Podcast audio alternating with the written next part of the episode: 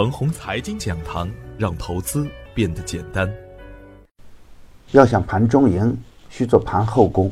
亲爱的朋友们，早上好，我是奔奔，欢迎收听开盘早知道。我今天分享的主题是风牛转慢牛，目光放远点。昨天的早盘，我给出的操作要点是：不管是什么样的股票，一定要看个股的量价关系。高位放出巨量的个股，一定要注意盘中风险，不是下跌就补仓，而要在个股下跌走稳以后才能择机入场。我们所有的买入啊，都必须看到分时走强，大盘不稳的时候不能硬抢。跟踪新票源呢，要注意个股的位置。高位走弱的个股，最好的方法就是果断出场。大盘还在震荡，震荡难改向上的方向。当创业板指数再度走强的时候，我们可以果断入场。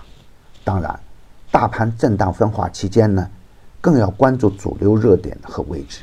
刚刚启动的底部优质个股，可以耐心的布局中长线了。底部强势回调的个股，可以重点关注高位走弱的票源。不能乱干。对于大盘来说啊，预设下限为二九零八，预设上限为二九六九，下跌不破二九零八可以果断低吸，上冲不过二九六九可以高抛，强势冲过二九六九时呢，又将是一波放量的重大阳线。机会与风险都体现在选股上，低位的不扔，高位的不干，滚动操作更加安全。行情主线还是大金融。强势回调就是低吸点。当前市场有两个特点：一是大资金合伙打干金融股，再加上呢东方通信打通的上升空间，使得场外资金疯狂买入，从而出现了单日成交量过万亿的壮观局面。但是从国家的政策面来看，国家只支持证券的健康发展，而不支持短线的疯牛出现。特别是啊，连续近四年的去杠杆。在两千一八年新兴市场的货币危机中起到了绝对的作用。人民币能够保持币值稳定，跟国家的金融政策的顶层设计有着密切的关系。而稳定的金融政策呢，是不允许市场随意挑战的。在牛市刚刚启动的这段时间内，以加杠杆为基本属性的分级基金表现抢眼，也在另一方面引起了监管层的注意。再好的市场氛围，也不能随意乱干。从消息面上来看，信托通过网上违规导流，已经引起监管层的高度重视，从而导致短线大涨的安信信托散锅头被直接砸向跌停板。龙头被砸是金融股跳水的主要根源，特别是证券的砸盘，引发了金融板块的联动跳水，一度给市场造成了恐慌的局面。我的观点是，二月份已经收官。我们的大 A 股呢，牛冠全球，其中创业板大涨百分之二十五，月涨幅超过百分之五十的个股达到五十一家，月涨幅超过百分之三十的个股达到两百三十家，市场仅有两只个股月涨幅是收跌的。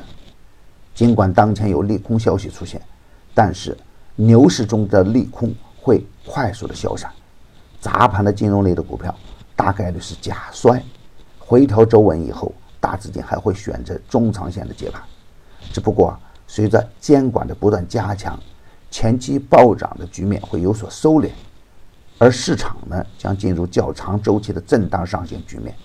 从尊重市场的角度来说，当大金融出现调整现象的时候，我们可以先回避，回避走稳以后坚定接盘。随着印巴冲突的升级，美朝谈判的破裂。短线的军工类的股票表现抢眼，天河防务短线翻倍，成飞集成强势封板。而随着国家经济实力的不断增强，军费的投入也会不断增加，再加上长期处于超跌的状态，这也给军工类的股票走强提供了外部强有力的支撑。高位的可以选择放弃，超跌的可以抢首板，首板回调可以接盘，比如成飞集成、科融环境等。牛散的圈子啊，天天赢盘，以专业专注为本，一直坚持逢低潜伏、长线短打的投资策略，精选的个股个个稳健。专业的事啊，交给专业的人去做。加入牛散的团队，胜过自己独自乱干。详情可咨询客服 QQ 二八五二三六五六九七，还可以专享新用户七天 VIP 高端服务。与牛散结缘呢，您将成为下一个牛散。送人玫瑰，手有余香。感谢您的点赞与分享，点赞多，幸运就多；分享多，机会也多。谢谢。